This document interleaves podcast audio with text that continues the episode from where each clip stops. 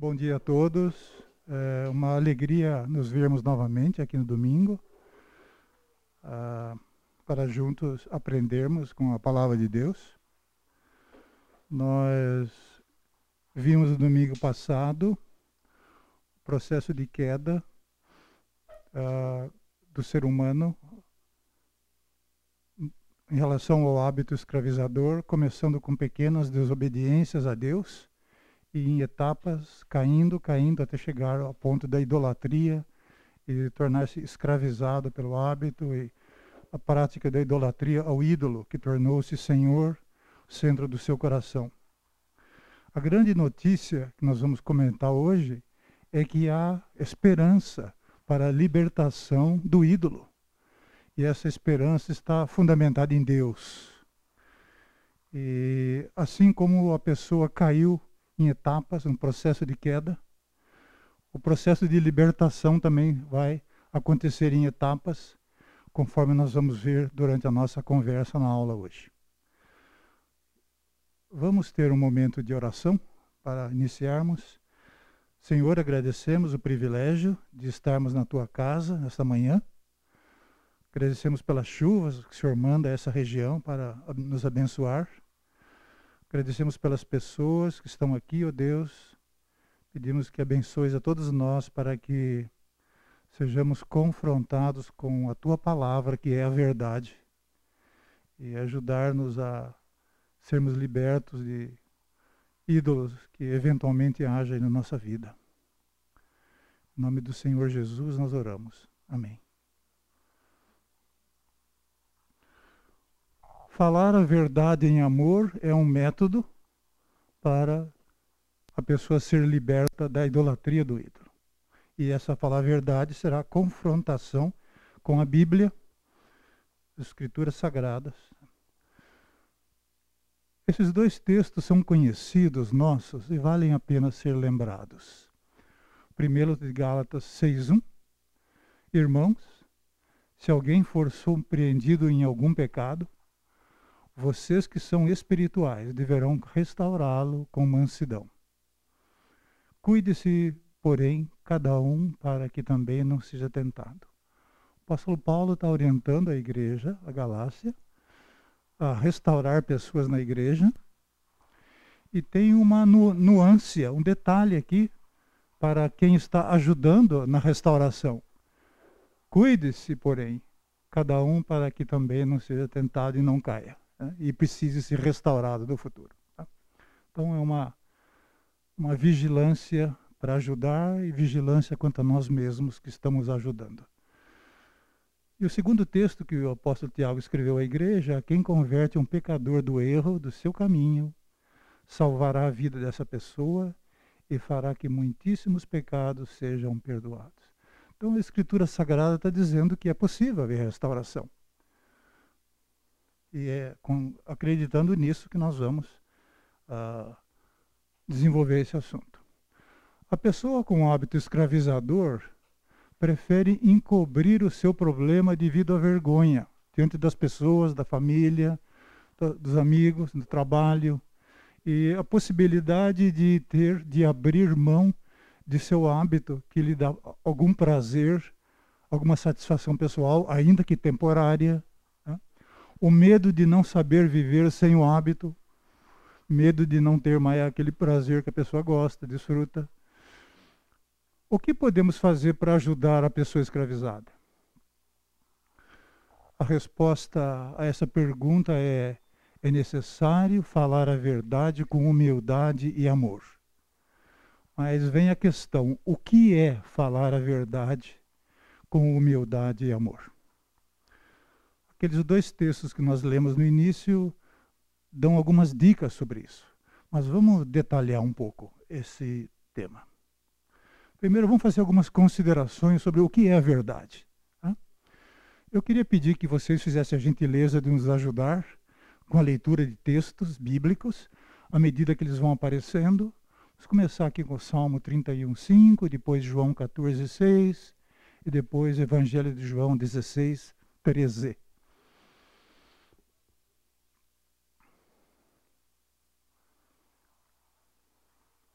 Quem achar pode ler espontaneamente, tá? Não, não espere.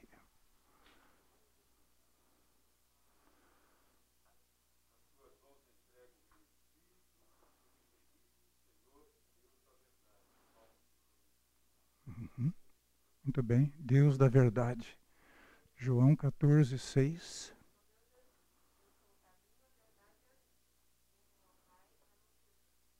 Deus Filho falando sobre si mesmo, que Ele é a verdade. João 16, 13.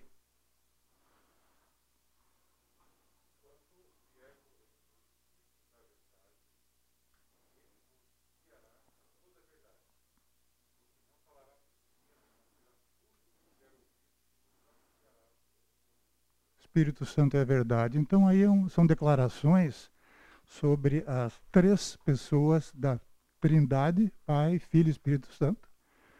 Eles são a verdade.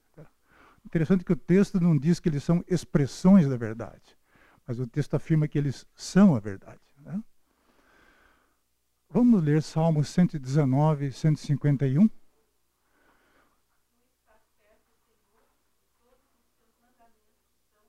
Isso, a lei de Deus, os mandamentos de Deus, conforme descrito nas Escrituras Sagradas, no Antigo Testamento e no Novo Testamento, é a verdade. Eles são expressões do que Deus fala, do que Deus ensina, do que Deus ordena, das orientações de Deus para o seu povo. Salmos 119, 160 e de,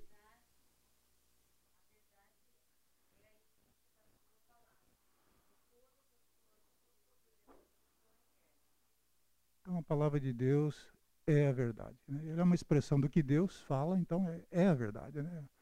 Tem a origem na verdade e expressa a verdade. João 17, 17. Muito bem. A palavra de Deus é a verdade. Isaías 45, 19.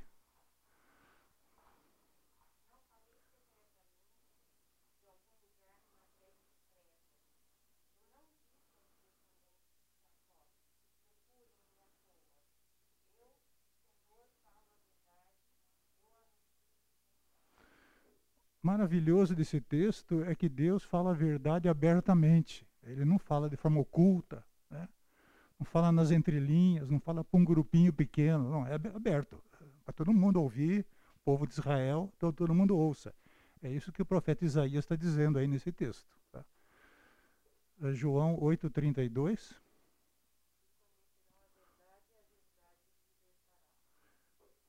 A verdade de, Deus é uma verdade que liberta.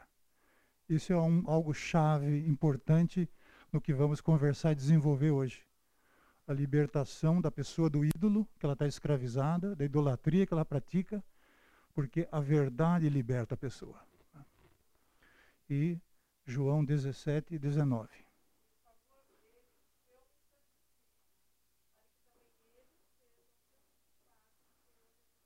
A mesma verdade que liberta a pessoa do hábito escravizador, do ídolo, da idolatria, é a mesma verdade que vai santificar essa pessoa também. Tá? Então é isso que nós vamos ver agora na sequência. Então, o processo de libertação começa com essa falar a verdade em amor. E há etapas nesse processo. Uh, detectar o hábito escravizador, qual é? A pessoa que vai falar a verdade em amor com uma pessoa escravizada, ela vai preparar-se para isso, em leitura da Bíblia, em oração, vai conversar com conselheiros bíblicos mais experientes, vai preparar-se para confrontar a pessoa escravizada. O momento da confrontação, tá? e se a pessoa confrontada, escravizada, recusar a ajuda, como uh, comportar-se, como, como ajudar ou continuar a ajudar a pessoa nessa situação. Okay? Então vamos começar com a primeira etapa, detectar o hábito escravizador. Só lembrar do que nós falamos domingo passado, como uma ênfase, que o vício nós colocamos como dependência de produtos químicos, né, que a área da saúde trata muito bem como isso, né? Cigarro, nicotina, bebidas alcoólicas, drogas, enfim. E os hábitos escravizador, nós mostramos que era uma lista bem mais ampla, que inclui esses acima e outros. Tá? Então, vamos pensando sempre na, nisso. Quando eu usar a palavra aqui vício, estarei falando especificamente de algum exemplo, algum testemunho, algum caso de produtos químicos. Quando eu falar hábito escravizador, estarei falando de algo mais amplo, que é aquela lista que nós mostramos. Então, detetar o hábito escravizador. À medida que o hábito escravizador torna-se público, as pessoas percebem, notam isso na pessoa escravizada, e a pessoa escravizada fala mentiras a mente dela, seu interior, suas emoções, sua alma está tão transtornada por esse pecado de idolatria que ela não percebe mais, não tem mais aquele discernimento do que é verdade e o que é mentira. E ela começa a falar mentiras e as pessoas percebem. Percebe contradições no seu falar, no seu viver, e isso aí se multiplica. Tá? E então fica cada vez mais aparente, mais visível, mais identificável pelas pessoas que convivem com ela, estão perto dela. Ela não percebe isso, pelo estado que ela está, mas os outros percebem. A pessoa escravizada negará essa situação que ela está, pois essa é a natureza do pecado.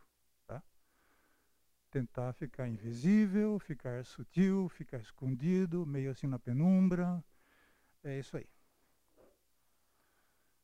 O que a família e os amigos podem fazer para detectar um hábito escravizador no seio da família? Primeiro, a confiança não pode estar alicerçada na habilidade pessoal de pessoas da família, dizer eu tenho competência, eu tenho conhecimento, eu tenho habilidade em detectar mentiras e hábitos escravizadores. Isso vai muito além da competência pessoal. Tá? A competência vem de Deus. Porque nós vimos nas aulas anteriores desse curso que o, o problema acontece lá no coração, lá no íntimo, na vontade, nas emoções, dos pensamentos, e depois são extravasados, colocados para fora através de palavras e atitudes. E quem enxerga lá dentro do coração é só Deus. É por isso que só Deus tem habilidade, tem competência para capacitar pessoas para serem usadas por Deus para detectar esses hábitos.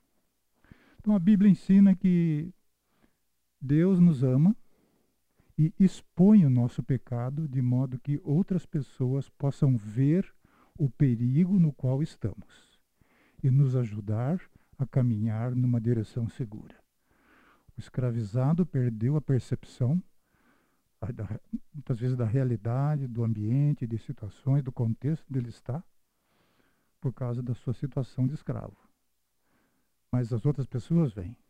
As pessoas da igreja que vêm, Deus usa essas pessoas para ajudá-lo. Tá? Então vamos, nós já vimos aqueles dois textos lá, nós vamos ler de novo, uh, que são muito importantes. Gálatas 6.1 e Tiago 5.20 como Deus ajuda as pessoas escravizadas a detetar hábitos escravizadores, detetar pecados que estão lá no coração.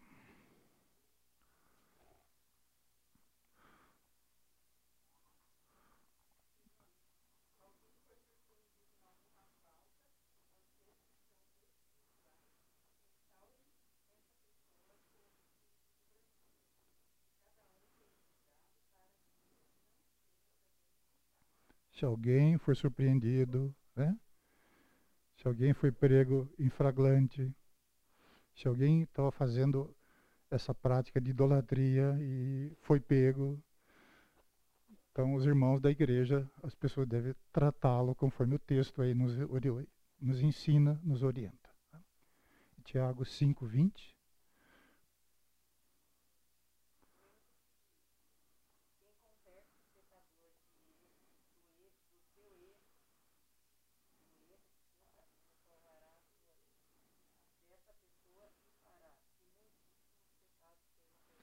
Então Deus usa pessoas da igreja como seus instrumentos de amor para ao detetar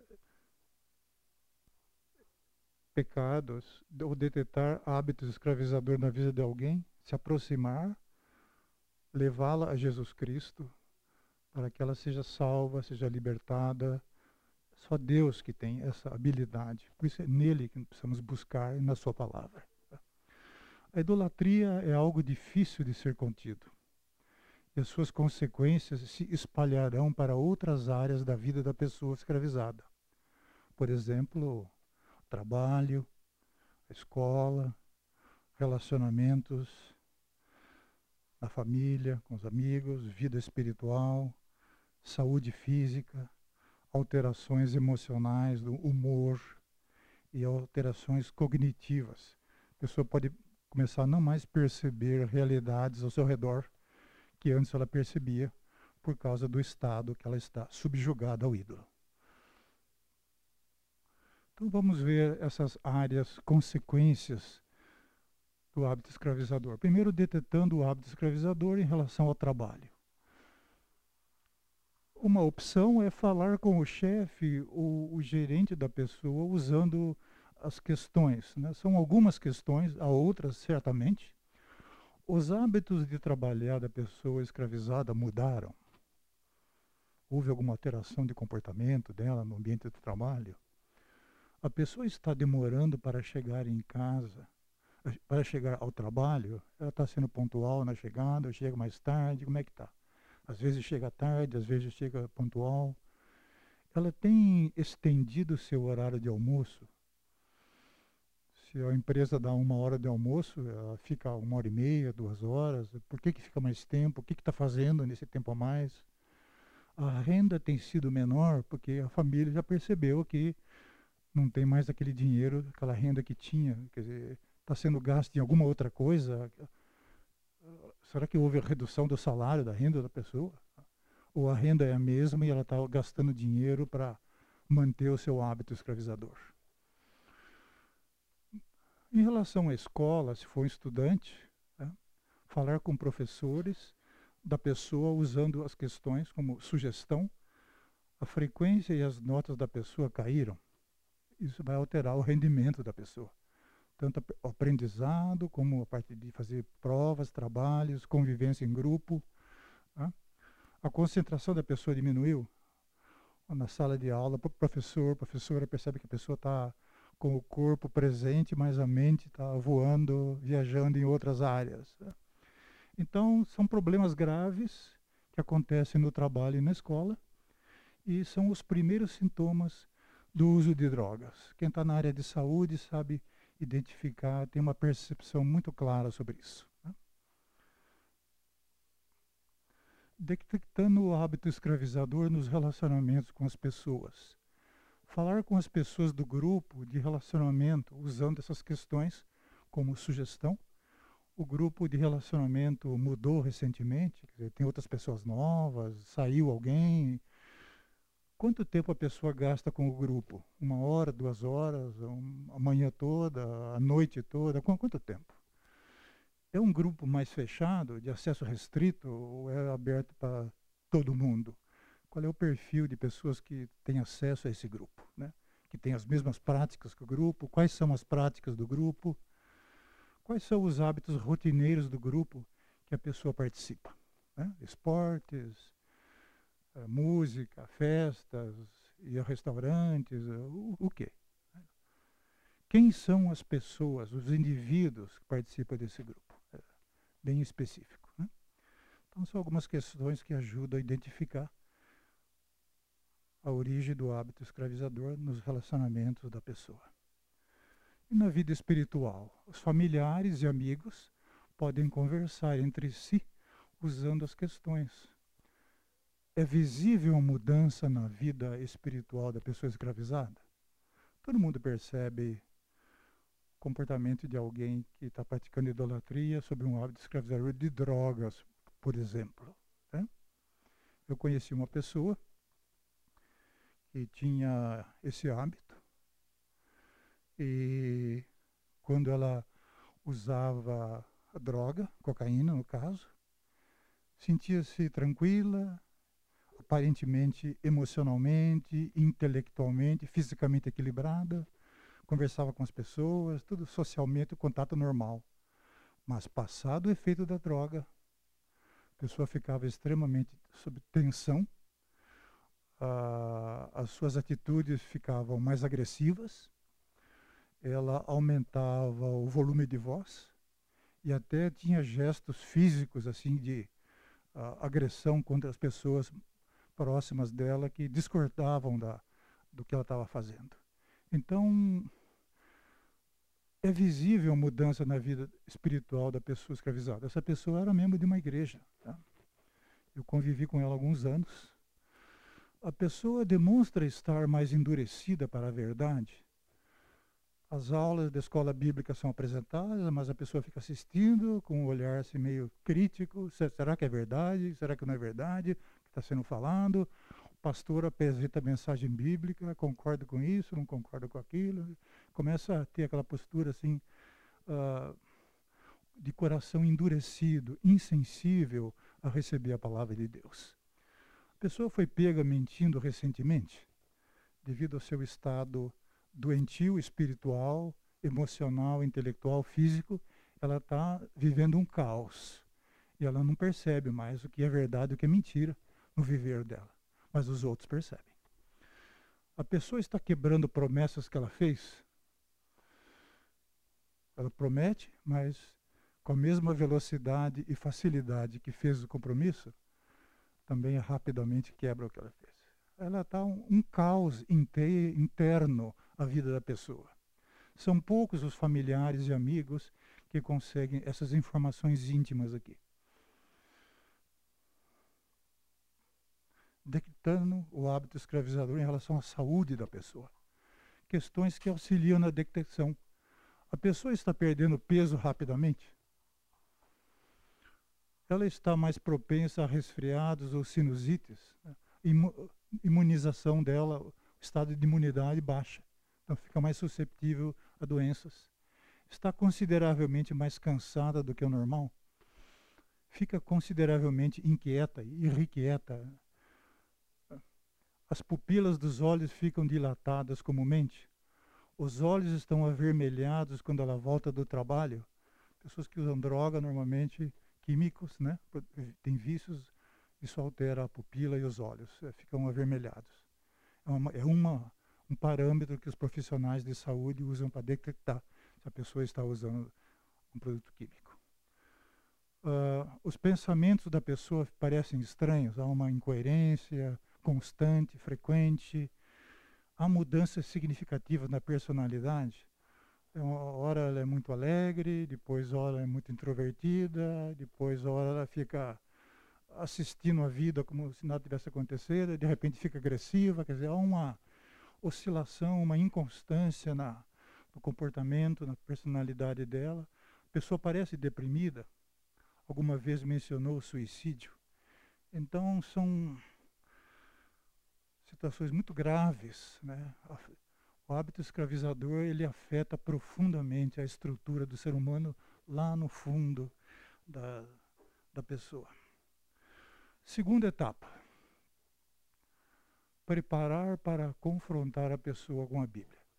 Quero fazer uma pausa aqui e deixá-los à vontade. Quem quiser fazer perguntas, quem tiver dúvidas, quem quiser fazer colocações, fique à vontade. Apenas levante a mão para eu perceber que você quer participar e colaborar aqui, tá? Fique à vontade para isso. A segunda etapa, então, do processo de falar a verdade. Preparar para confrontar a pessoa com a Bíblia. É a palavra de Deus que vai confrontar.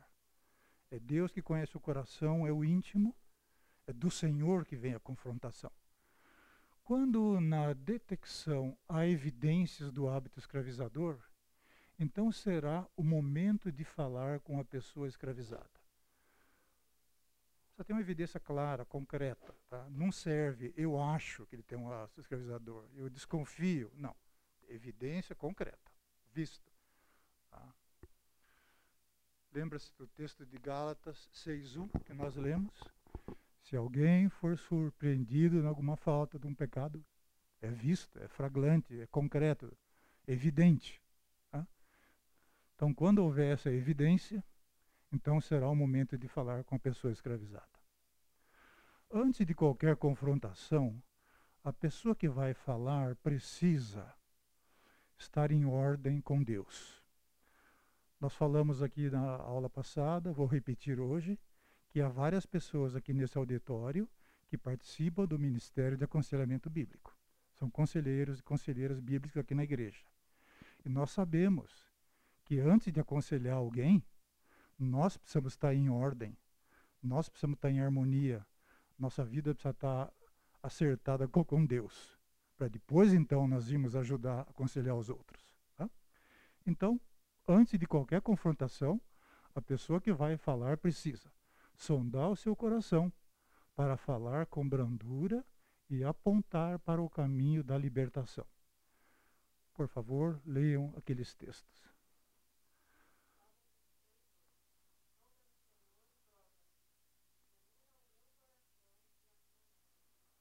Muito bem.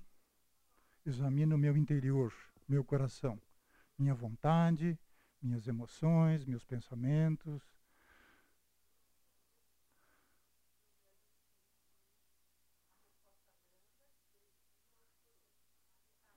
É só a primeira parte do versículo, obrigado.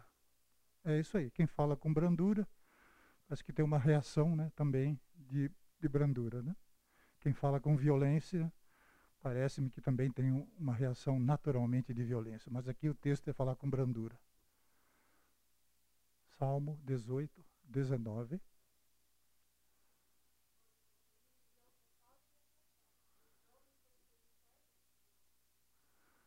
Ele, o Senhor, deu-me total libertação. Quando vamos confrontar alguém com a verdade, e nas etapas que nós estamos conversando, para ter como objetivo libertá-la do ídolo que a escraviza, temos a convicção, a fé, a certeza que Deus trará libertação total àquela pessoa. É a palavra de Deus que garante isso.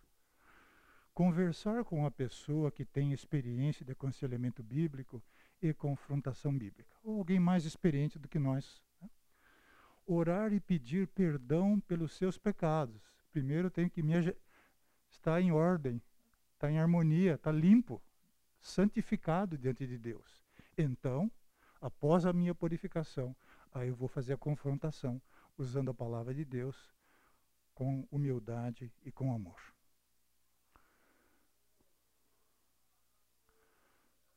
Terceira etapa, confrontar a pessoa com as escrituras sagradas. Vamos ler Provérbios 24, 11 e Mateus 18, 15 a 17. É o método bíblico que a Escritura Sagrada propõe para fazermos isso.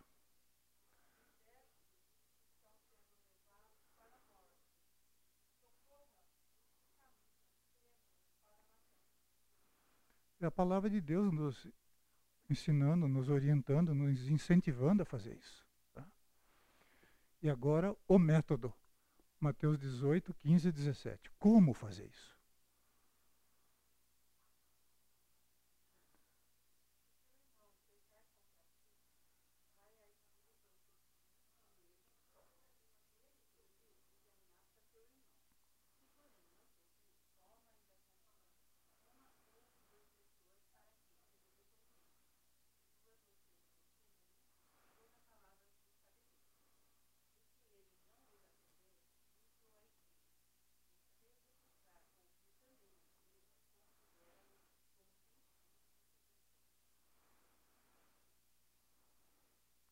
Começar a confrontar a pessoa sozinha, expondo a ela com amor os fatos sobre o problema dela, que foram vistos, foram identificados, foi pego praticando um pecado, uma falta ou um hábito escravizador.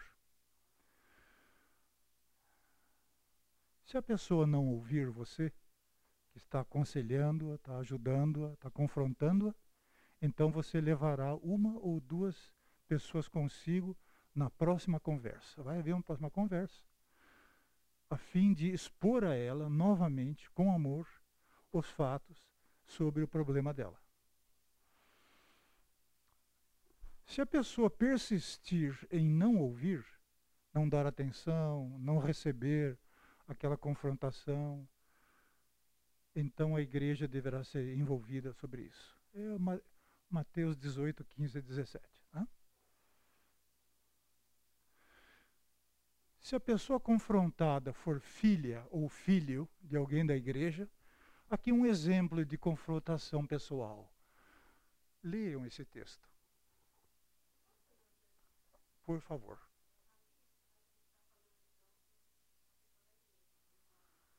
desde o início da nossa conversa, desde, é assim. Porque estamos usando o texto bíblico o tempo todo, né? É para quem aceitou Jesus como Salvador. Sal. Perfeito?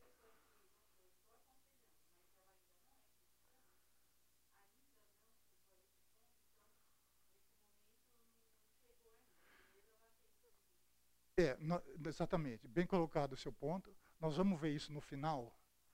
Uh, no contexto que você está colocando a observação, primeiro a pessoa precisa conhecer Jesus. Aceitá-la como Salvador, Senhor pessoal, né? ser adotado como filho de Deus, está ligado a Jesus Cristo, que é a videira verdadeira, né? A partir daí, então, a gente começa a aplicar o método de aconselhamento bíblico. Porque é, o padrão de vida, o padrão de vida, de pensamento, o, os valores da pessoa são diferentes da palavra de Deus. Então, não harmoniza, né? Tudo aqui no contexto de quem está na Bíblia, quem está na, na igreja. Então, se fica aqui na igreja, há pessoas que têm vícios e há pessoas que têm hábitos escravizadores. Tá? Obrigado. Isso esclarece bem a nossa conversa. Por favor, leiam aqui então.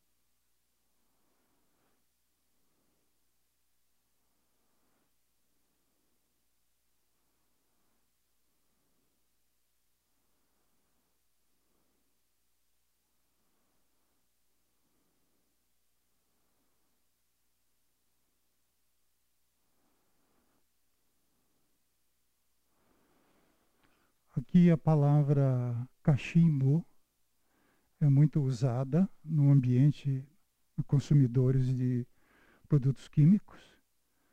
Uh, na minha infância, eu lembro do meu avô com cachimbo, acho não sei se a maioria que conhece, né? Era um pequeno reservatório abaulado, arredondado, com um canudo furado que vinha na boca. A pessoa enchia o reservatório com produto, ali no caso do meu avô era fumo, fumo de corda, punha fogo ali, aquela fumaça perfumada para todo o ambiente, ele fica chupando aquilo, aquela fumaça, aquilo ali satisfaz os neurônios e o processo bioquímico do cérebro dele e sentia feliz. Tá? Então, a parte da droga é a mesma coisa, tá? Tabaco, maconha, xixi, ópio, caraca, cocaína, enchem ali aquela, põe fogo, ali fica combustão e fica chupando aqueles, aquele vapor, aquela parte que exala daquela combustão do produto químico. Ok? A maioria das pessoas confrontadas ficará irada ou negará as acusações. Então, uma possível resposta do filho ou da filha é essa. Leiam até aqui. Ó.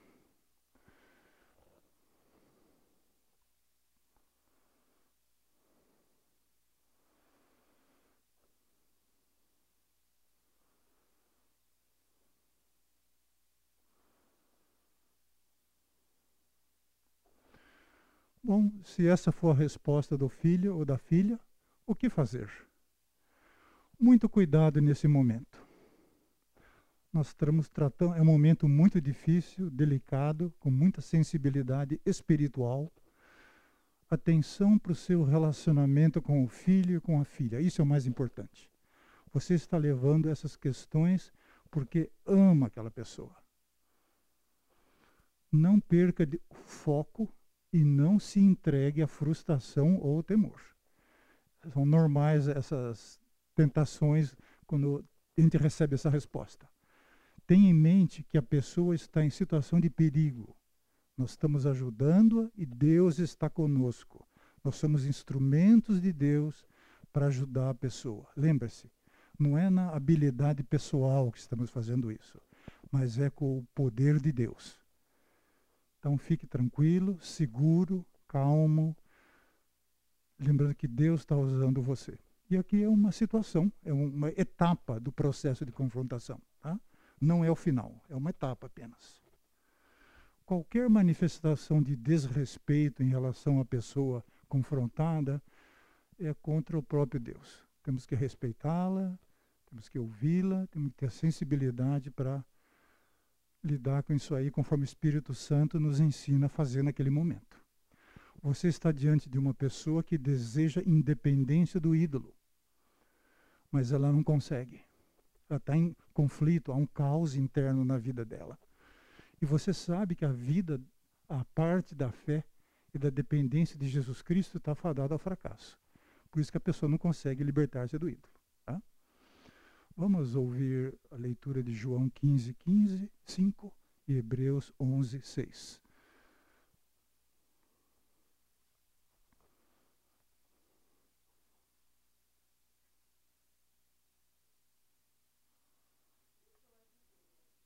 Obrigado.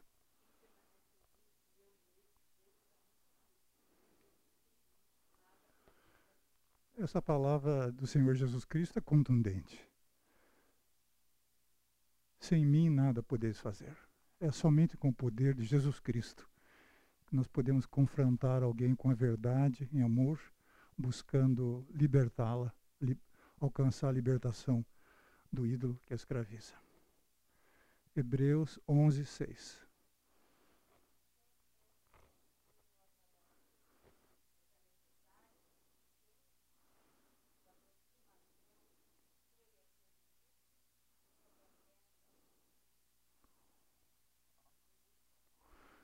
A vida parte da fé, essa confiança total em Deus, que é Ele que vai fazer a libertação, nós somos apenas um instrumento humilde, santificado por Deus. Essa consciência que temos que ter, é essa postura que temos que ter. Tá? Sem isso, vai ser um fracasso essa confrontação. Mas com Jesus, certamente será uma bênção, um sucesso lá no final. Tá? Caso não tenha ideia do que falar, não fale nada, fique quieto. Se o Espírito Santo não lhe der uma palavra naquele momento, é para você ficar em silêncio. Obedeça. Você não precisa dizer tudo na primeira vez para a pessoa que você está confrontando. Faça oração pedindo que Deus ensine você a amar a pessoa escravizada, assim como Deus nos ama, e procure uma pessoa mais experiente do que você, conselheiro bíblico, para você aconselhar-se, trocar ideia, ouvir, para depois você voltar e continuar a confrontação com aquela pessoa. Caso você se sinta espiritualmente preparado para continuar o diálogo com a pessoa a ser confrontada, mantenha o foco no que está evidente e no relacionamento com o filho ou com a filha. Então, um exemplo de continuação da confrontação. Leiam esse texto aqui. Sim? Deixa eu voltar a tela então. Essa daqui? Ok?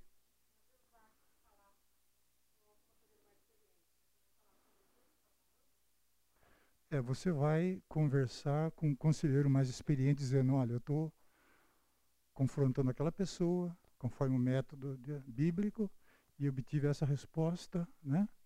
E e agora não sei o que dizer, como continuar, qual é o procedimento. Ah, ah, no ambiente de conselhamento bíblico, dos conselheiros, isso aí é segredo absoluto. É o conselheiro, a pessoa aconselhada e Deus. Às vezes nós, entre nós aconselhamos, nem sabemos quem o outro está aconselhando. Mas a pessoa mais experiente, normalmente é coordenador do ministério, algum pastor, ele tem a visão de todos os conselhados. É com essa pessoa que a gente vai conversar. ok? É importante manter essa confidencialidade, porque trata da vida íntima da pessoa, né? Então é muito importante isso. Uh, obrigado pela colocação, muito importante. Então, leiam essa, esse exemplo de confrontação, quer dizer, uma continuidade do, da leitura anterior.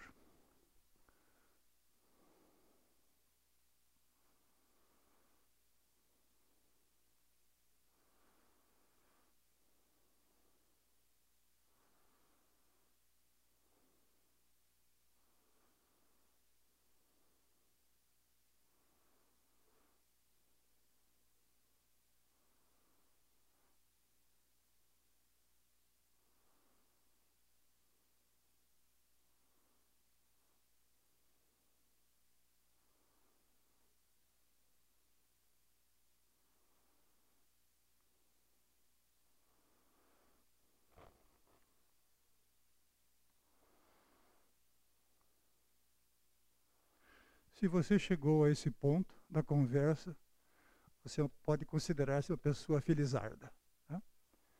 Você confrontou a filha ou o filho assim, então você está disposto a arriscar o seu relacionamento para ajudar alguém que você ama. Você foi abençoada com o saber, sabedoria e amor da parte de Deus. Confrontação com humildade e amor. Isso é apenas o início, tá? Não fique muito alegre, muito eufórico, que é Deus, é o poder de Deus que está atuando na sua vida para chegar lá. Procure um conselheiro experiente para você prosseguir na confrontação nas próximas etapas. Tá? Agora, algo pessoal, a característica pessoal da pessoa que é conselheira. Se você reage com ira normalmente nesses contextos, então precisará aprender a considerar suas respostas e falar com bondade. Se você fica temeroso normalmente, então precisará aprender a falar com firmeza. Tá? Então é a característica pessoal sua que precisa ser transformada pela palavra de Deus, transformada em bondade ou transformada em firmeza para você continuar a confrontação. Lembra-se, não é o homem, o ser humano, a mulher que está é Deus através de você. O conselheiro bíblico é apenas um instrumento de Deus. Quem faz a obra de libertação é Deus. Infelizmente, há situações nas quais é difícil encontrar consequências que produzem resultados eficazes. A filha ou o filho de coração endurecido pelo pecado fará o que quiser a despeito de qualquer coisa que o pai e a mãe façam. É o pecado que está no coração, está sendo colocado para fora. Sim, já vamos fazer o intervalo. O pastor Oswaldo está sinalizando ali, ok?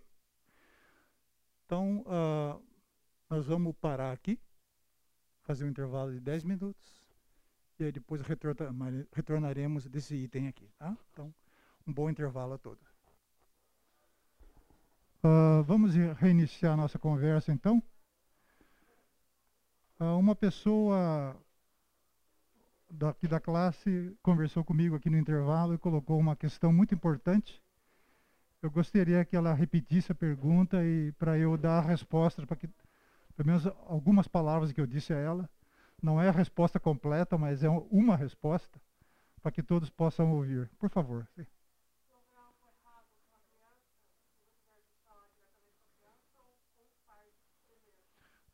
a questão que ela coloca é Uh, eu, eu, eu vou dizer a pergunta. Se ela, se você observar uma criança ou um menor na prática de algum vício ou algum hábito escravizador, você vai conversar com a criança ou com o pai ou com a mãe da criança? Essa é a pergunta. Eu disse a ela o seguinte: uh, é claro que estamos falando no contexto da igreja, porque tudo aqui é apresentado é no contexto da igreja, sugestão procurar a mãe ou o pai, daqui, conversar, se, saber se ela está ciente, tem consciência de que a filha ou o filho menor está com aquela prática, aquele hábito.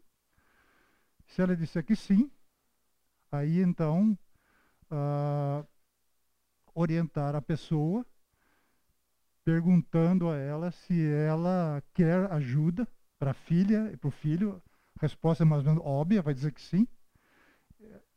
Ela vai dizer que não sabe o que fazer, vai precisar de ajuda.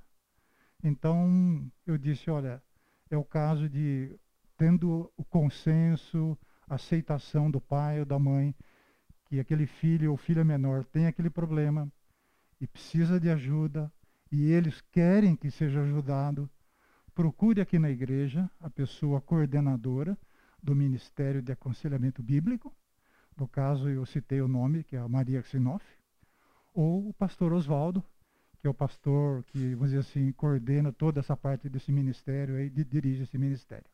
E aí vai ao pastor, o pastor sabe, a coordenadora Maria sabe como lidar com esse caso. Né? Normalmente a gente tem consciência de que menores, quando são aconselhados biblicamente, são acompanhados de um pai ou da mãe ou dos dois. Né? Pastor Oswaldo quer se manifestar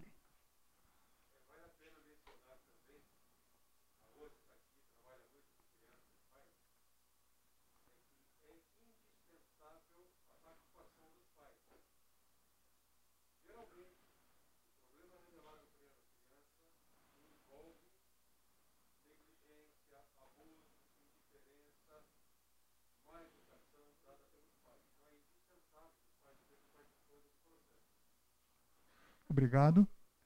Um outro aspecto importante que vale a pena destacar, antes de continuarmos aqui com essa nesse item, é que quando na igreja o pai e a mãe descobrem que o filho ou a filha demonstra tendências homoafetivas, isto é, quando a filha descobre, ela descobre que a filha tem a tendência, atração por outra mulher, ou o filho tem tendência, atração por outro homem.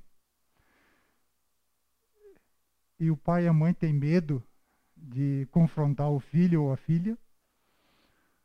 Certamente, no contexto que vivemos aqui na igreja, é necessário que você, se esse é o seu caso, se você conhece alguém que está em situação dessa situação, procure a Maria Xinoff, coordenadora do Ministério do Aconselhamento Bíblico, o pastor Oswaldo, que dirige o ministério, para saber como ajudar esses pais, essa mãe, consequentemente, esse filho, essa filha que tem manifestado essa tendência. Uma consequência mais pesada, como transferir a tutela do filho ou da filha para uma clínica de recuperação de dependentes químicos, pode ser considerada para o caso de infrações graves. Vão acontecer infrações graves. Tá? De regras específicas. Numa casa, num lar, pode-se ter essas regras. Presença ou uso de drogas que aconteçam ali. Então, a, a família diz: olha, nós não aceitamos a presença que se traga drogas aqui para dentro de casa ameaças de violência física ou a prática mesmo da violência física do ambiente de casa contra algum membro da família, o pai, a mãe, irmão, irmã, avô, avó, alguém que vive ali no contexto. Comportamento nocivo com relação a outros filhos.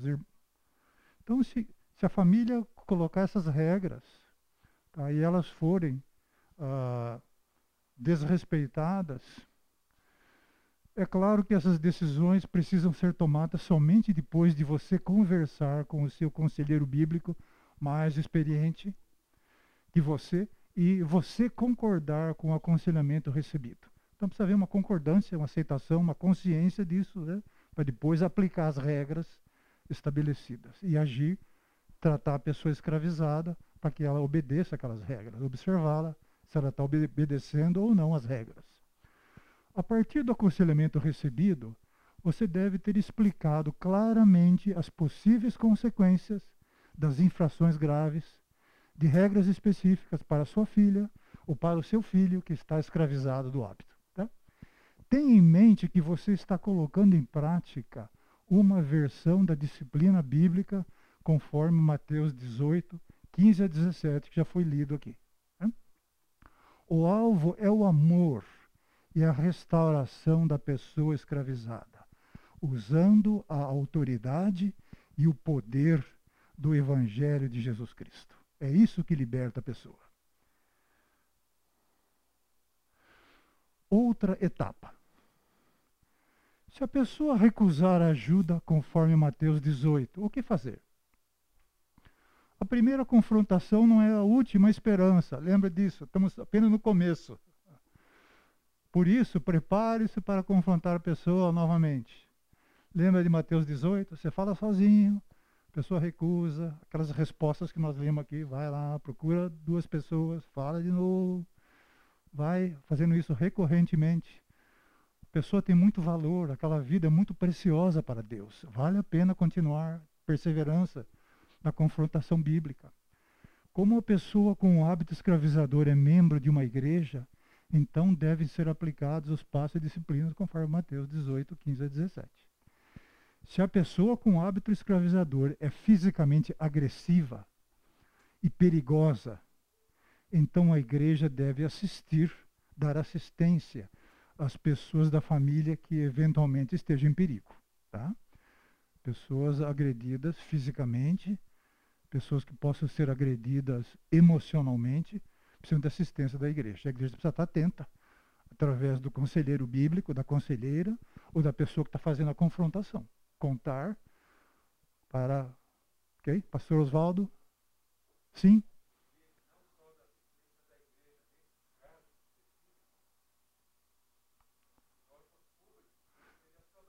Nós vamos falar daqui a pouco isso, obrigado. Muito obrigado pela lembrança. É isso aqui, ó. O pastor Oswaldo está dizendo exatamente isso. Em caso de violência física ou psicológica, um membro designado pela igreja pode acompanhar a pessoa agredida para iniciar um processo de proteção legal através das instituições públicas. Hoje tem a delegacia da mulher, da criança e assim por diante. Tá? Ah, para informação e reflexão de vocês. Provérbios 19, 19. Esse texto está na versão nova versão internacional. Esse está na versão de edição revisada e atualizada. E esse texto na versão King James, tá? que é a versão do Rei Tiago. Leiam e reflitam sobre isso.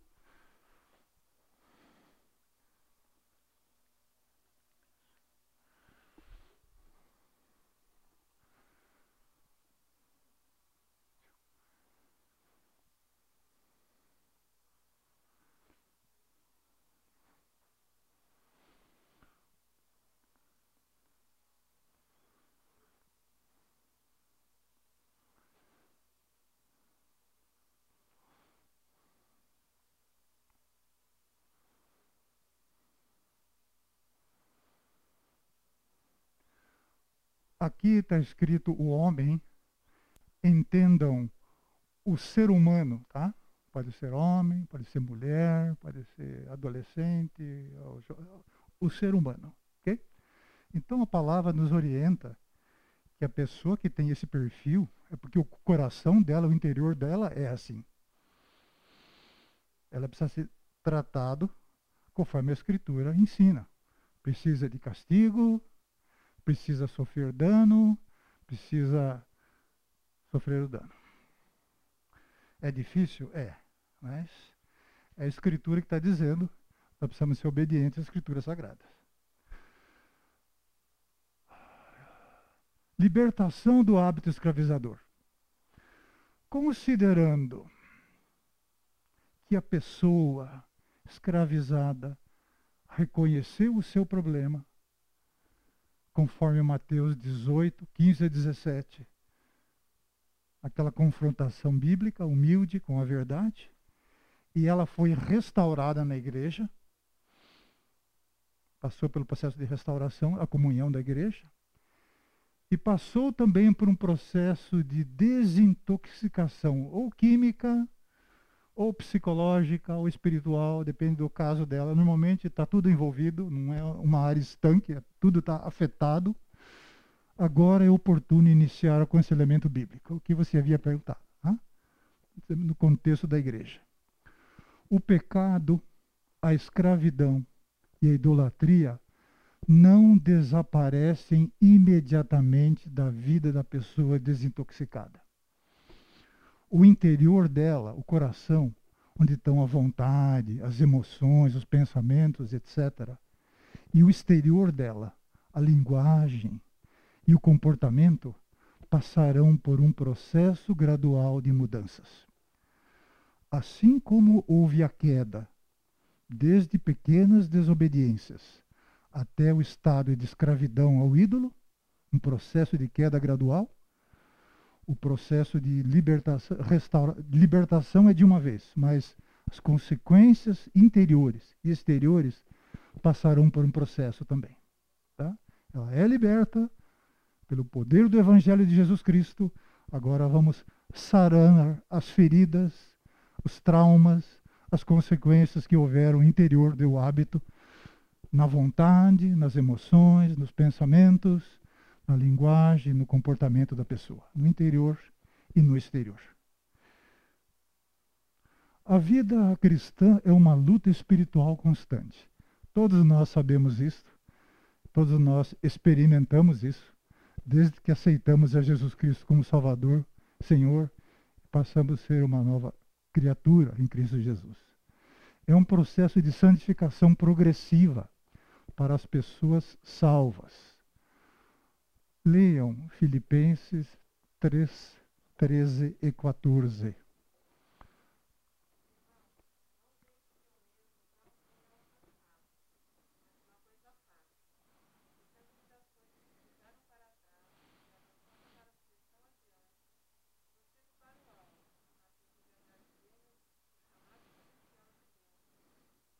É um processo dinâmico. Estamos caminhando para o alvo.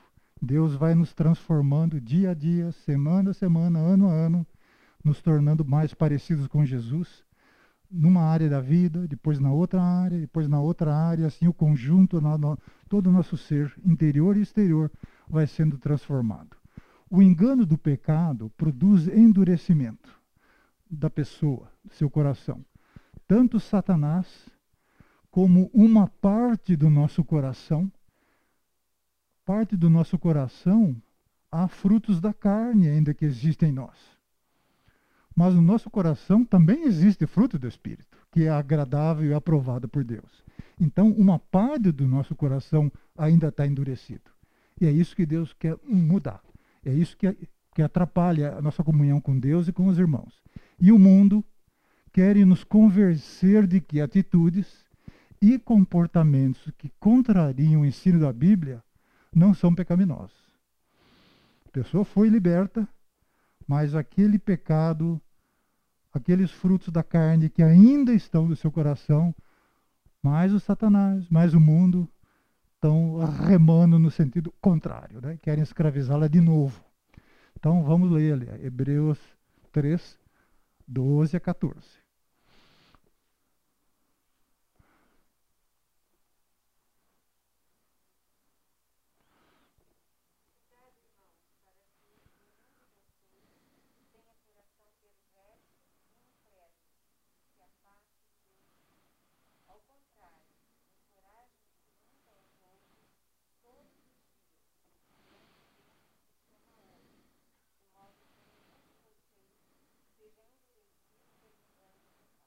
Cuidado com Satanás, com uma parte do nosso coração que ainda há frutos da carne e com o mundo. Mas no seio, no contexto da convivência da igreja, nos ajudemos, nos estimulemos uns aos outros, pratiquemos os dons espirituais que Deus nos deu, ministrando à igreja uns aos outros, tá? para o fortalecimento, aperfeiçoamento do corpo de Cristo. O hábito escravizador produz caos e esse é imprevisível. Vontade, emoções, pensamentos, linguagem, comportamento, tudo desordenado. Entretanto, na providência divina, esse caos é usado para nos ensinar a depender de Deus, que é onisciente, a depender dos dons espirituais que o Espírito Santo deu a cada um de nós na igreja e da convivência comunitária que Deus concedeu à igreja. 1 Coríntios 12, de 20 a 22.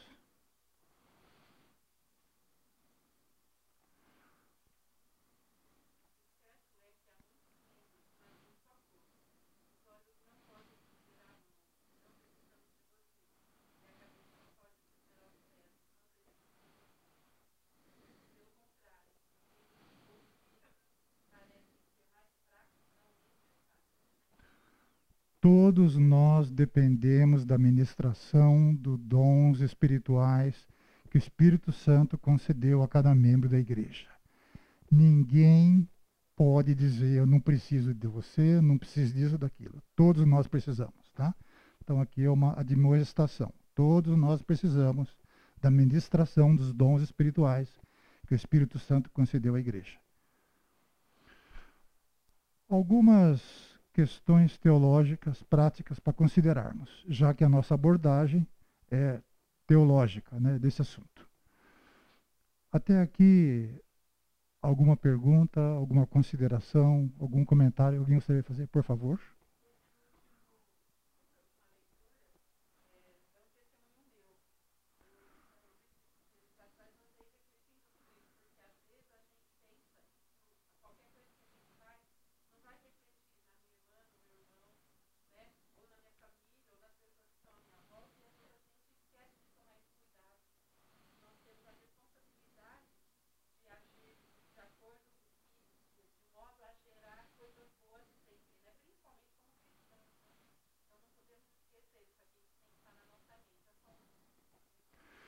Uh, isso é muito oportuno que você falou, porque o texto de uh, que nós lemos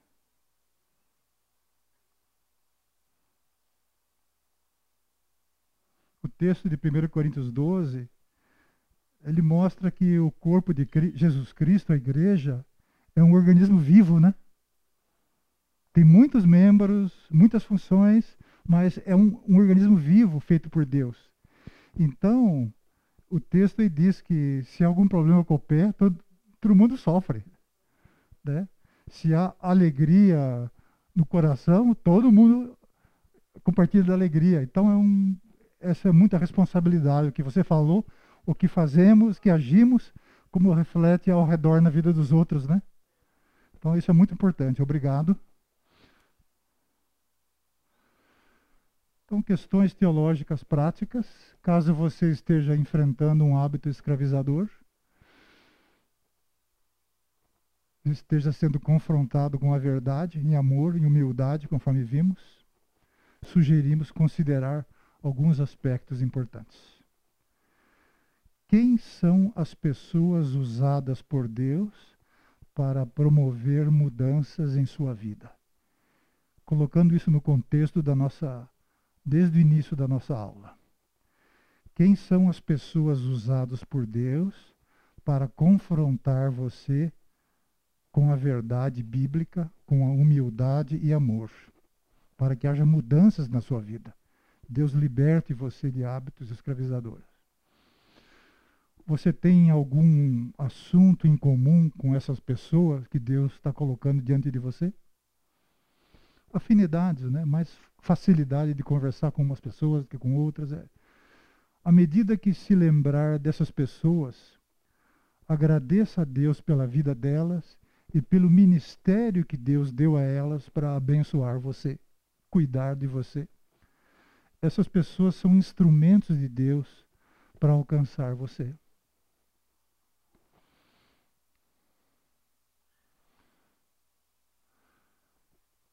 Se você se sente julgado por essa pessoa que Deus colocou na sua vida para ajudá-la, você está usando isso como desculpa para distanciar-se das pessoas que amam você?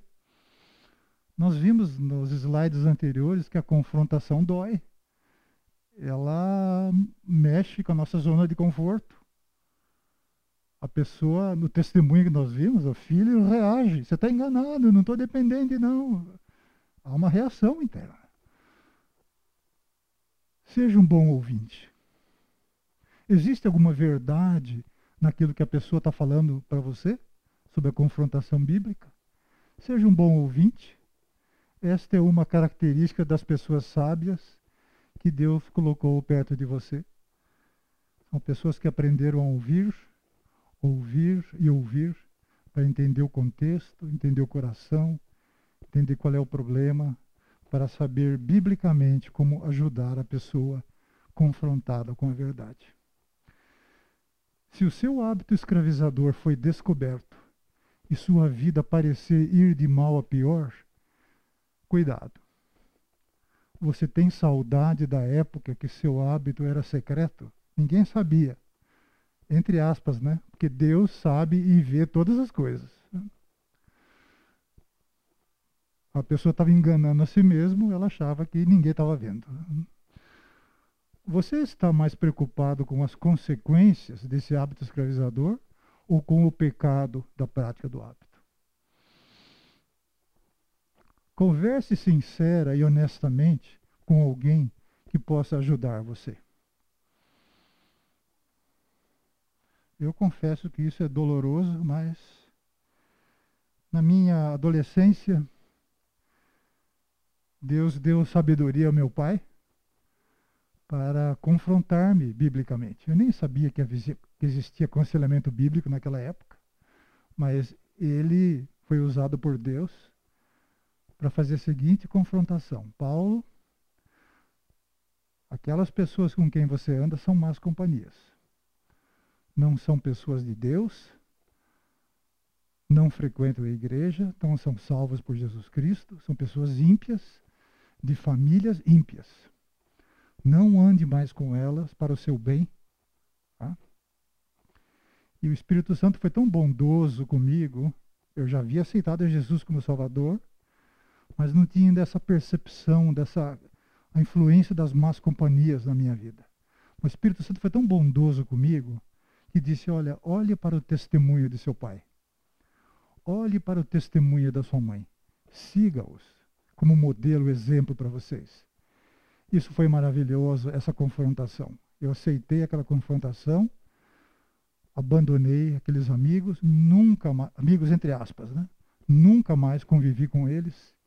E Deus libertou-me de práticas e hábitos que eternamente sou e serei grato a Deus por isso. Converse sincera e honestamente com alguém que possa ajudar você. Nesse caso, o meu testemunho foi meu pai e a minha mãe, que me confrontaram e serviram de instrumentos de Deus para mudar, mo mostrar um testemunho cristão, santo, aprovado por Deus, a ser seguido e abandonar as más companhias e os hábitos nocivos, ruins que eles faziam. Então eu fui liberto disso, a partir dessa confrontação bíblica, graças a Deus. Outra abordagem de questão teológica prática. Se você está ajudando o seu próximo nesse contexto, está aconselhando alguém ou está confrontando alguém biblicamente com a verdade, sugerimos considerar esses aspectos importantes. Quando uma pessoa tem algum hábito escravizador, veja bem, Seria mais fácil sentarmos longe da pessoa e não dizer nada? Ah, aquela pessoa lá, é, né? Eu, deixa eu sentar aqui. Né?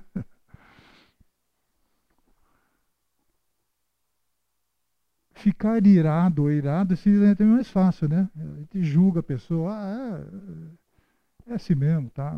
merece. É um julgamento precipitado, superficial, humano. Né? sem entrar no coração da pessoa, saber qual é o problema lá que ela está sentindo, escravizando.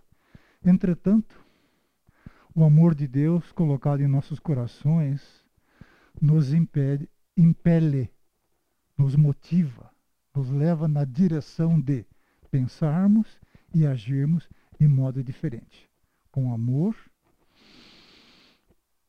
sentar perto da pessoa, ao lado dela, ter um coração amoroso, cheio de compaixão, misericórdia, benignidade, bondade e amor, e não irado.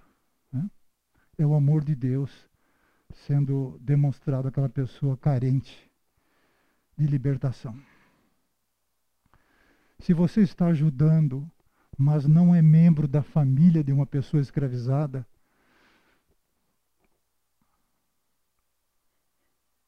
Né, Rose? É a Rose que está sentada no meio aqui agora. Procure compreender o caos na família e faça orações em favor de todos. Deus está enxergando aquela pessoa, Deus está enxergando o contexto da família, Deus está enxergando a igreja que as pessoas frequentam, porque a igreja é de Deus, e Deus tomará providências para aquela pessoa ser ajudada.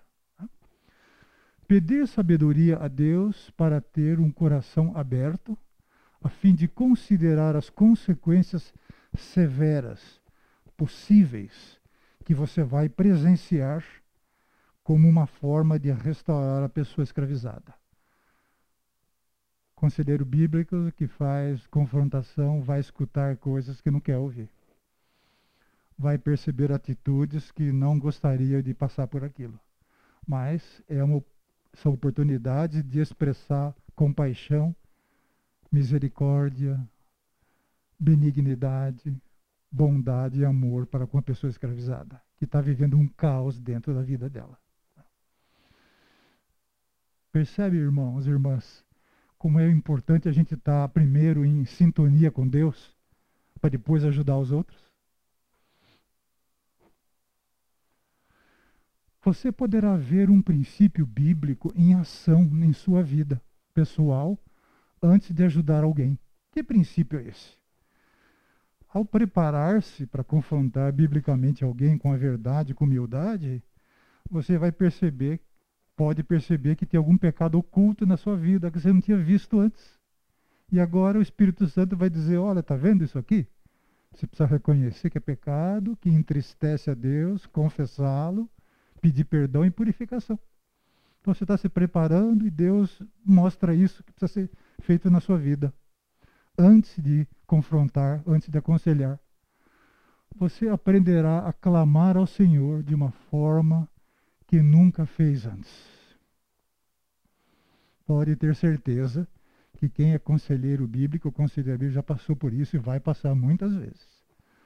A limitação pessoal, é a necessidade da unção de Deus, para que Deus nos encha mais da tua palavra, do seu espírito e capacite para continuar o processo de confrontação. Você verá Deus responder suas orações por amor e sabedoria, de modo a fortalecer a sua fé cristã e capacitar você melhor para continuar esse processo. Nesse momento, eu gostaria de saber se alguém tem alguma palavra uma pergunta, algum comentário, algum testemunho? Nós vamos então, eu quero convidá-los a cinco minutos de reflexão silenciosa e oração diante de Deus, nesse contexto de confrontação bíblica com a verdade, com humildade e amor. Vamos colocar o nosso coração diante de Deus e pedir que o Espírito Santo use o Evangelho, a palavra de Deus poderosa para confrontar, ver se há algum pecado oculto em nossa vida e nos ensinar a clamar ao Senhor lá em silêncio no nosso coração, pedir que Deus responda isso para nos fortalecer. Vamos ter uns minutos de oração então. Para encerrarmos essa parte, eu gostaria de convidar o pastor Oswaldo para dirigir-nos numa oração. Amém. Nós concluímos a aula de hoje. Desejamos um bom domingo a todos.